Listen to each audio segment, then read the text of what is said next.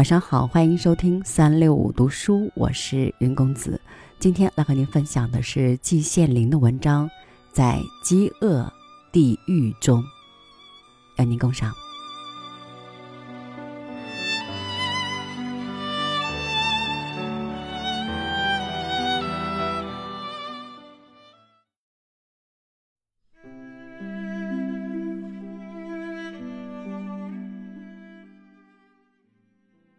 同轰炸并驾齐驱的是饥饿。我初到德国的时候，供应十分充裕，要什么有什么，根本不知饥饿为何物。但是法西斯头子侵略成性，其实法西斯的本质就是侵略。他们早就扬言要大炮，不要奶油。在最初，德国人桌子上还摆着奶油，肚子里填满了火腿，根本不了解这句口号的真正意义。于是全国欣然响应，仿佛他们真不想要奶油了。大概从一九三七年开始，逐渐实行了食品配给制度，最初限量的就是奶油，以后接着是肉类。最后是面包和土豆。到了一九三九年，希特勒悍然发动第二次世界大战，德国人的腰带就一紧再紧了。这句口号得到了完满的实现。我虽生也不沉，在国内时还没有真正挨过饿。小时候家里穷。一年至多只能吃两三次白面，但是吃糠咽菜，肚子还是能勉强填饱的。现在到了德国，才真正受了洋罪。这种洋罪是慢慢的感觉到的。我们中国人本来吃肉不多，我们所谓主食实际上是西方人的副食。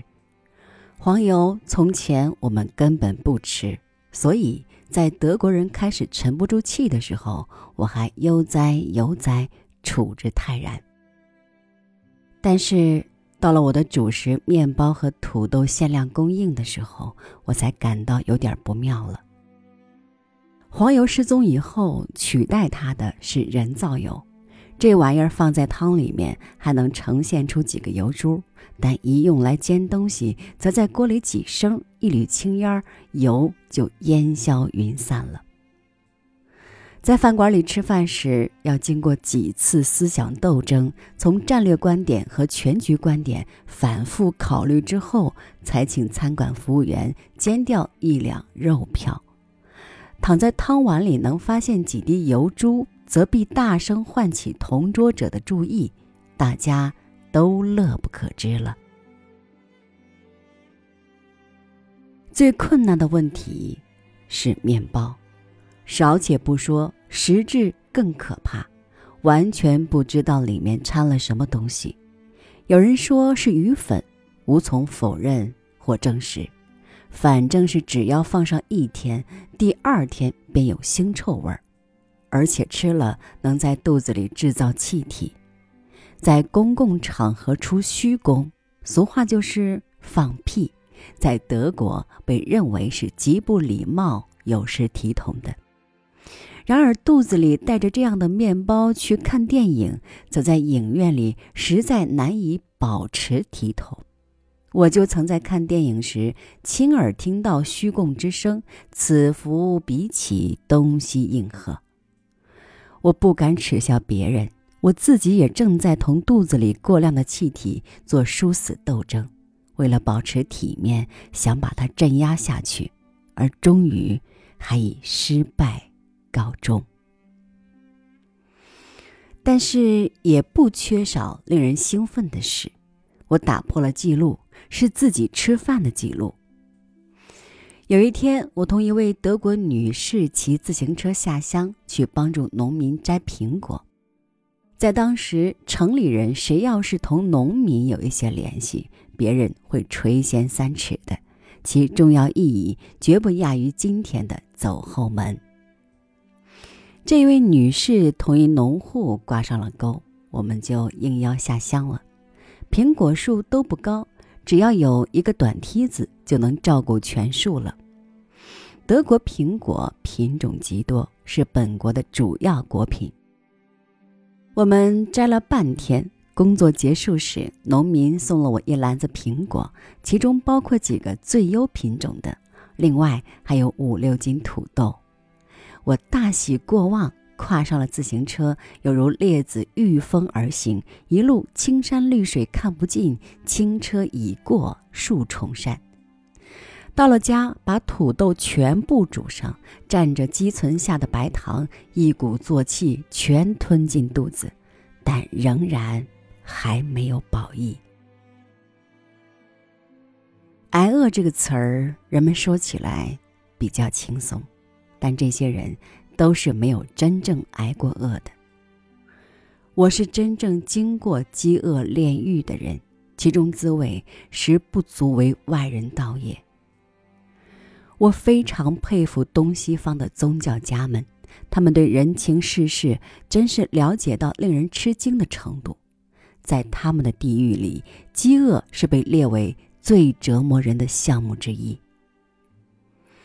中国也是有地狱的，但却是舶来品，其来源是印度。谈到印度的地狱学，那真是博大精深，灭以加矣。死鬼在梵文中叫做 “prit”，意思是逝去的人。到了中国易经和尚的笔下，就译成了恶鬼，可见饥饿在他们心中占有多么重要的地位。汉译佛典中关于地狱的描绘比比皆是，《嫦娥含经》卷十九地狱品的描绘可能是有些代表性的。这里面说共有八大地狱，第一大地狱名响，其中有十六小地狱。第一小地狱名曰黑沙，二曰沸屎，三名五百丁。四名饥，五名渴，六名一铜斧，七名多铜斧，八名石磨，九名脓血，十名亮火，十一名灰盒，十二名铁丸，十三名斩斧，十四名豺狼，十五名剑术，十六名寒冰。地狱的内容，一看名称就能知道，饥饿在里面占了一个地位。这个饥饿地狱里是什么情况呢？《嫦娥含经》说：“恶鬼到饥饿地狱，狱卒来问：‘汝等来此，欲何所求？’报言：‘我饿。’狱卒即捉扑热铁上，舒展其身，以铁钩钩口使开，以热铁丸着其口中，浇其唇舌，从咽至腹。”通彻下过，无不焦烂。这当然是印度宗教家的幻想，西方宗教家也有地狱幻想，在但丁的《神曲》里面也有地狱。第六篇，但丁在地狱中看到一个怪物，张开血盆大口，露出长牙。但丁的引导人俯下身子，在地上抓了一把泥土，对准怪物的嘴。投了过去，怪物像狗一样吟吟狂吠，无非是想得到食物。现在嘴里有了东西，就默然无声了。西方的地狱内容实在太单薄，比起东方地狱来，大有小巫见大巫之势了。为什么东西方宗教家都幻想地狱？而在地狱中又必须忍受饥饿的折磨呢？他们大概都认为饥饿最难忍受，恶人在地狱中必须尝一尝饥饿的滋味儿。这个问题我且置而不论。不管怎样，我当时实在正处在饥饿地狱中。如果有人向我嘴里投掷热铁丸或者泥土，为了抑制住男人的饥饿，我一定会毫不迟疑的、不顾一切的把它们吞了下去。至于肚子烧焦不烧焦，就管不了那样多了。我当时正在读俄文原文的果戈里的《钦差大臣》，在第二幕第一场里，我读到了奥西普躺在主人的床上独白的一段话。现在旅馆老板说了，钱账没有付清就不开饭，可我们要是付不出钱呢？唉，我的天，哪怕有点菜汤喝喝也好啊！我现在恨不得要把整个世界都吞下肚子里去。这写的何等好啊！果戈里一定挨过饿，不然的话，他无论如何也写不出要把整个世界都吞下去的话来。长期挨饿的结果是，人们都逐渐瘦了下来。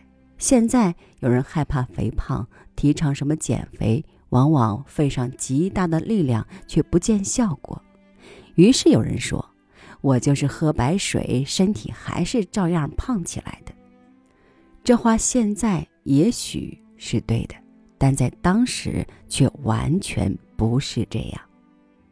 我的男房东在战争激烈时因心脏病死去，他原本是一个大胖子。到死的时候，体重已经减轻了二三十公斤，成了一个瘦子了。我自己原来不胖，没有减肥的物质基础，但是饥饿在我身上也留下了伤痕。我失掉了饱的感觉，大概有八年之久。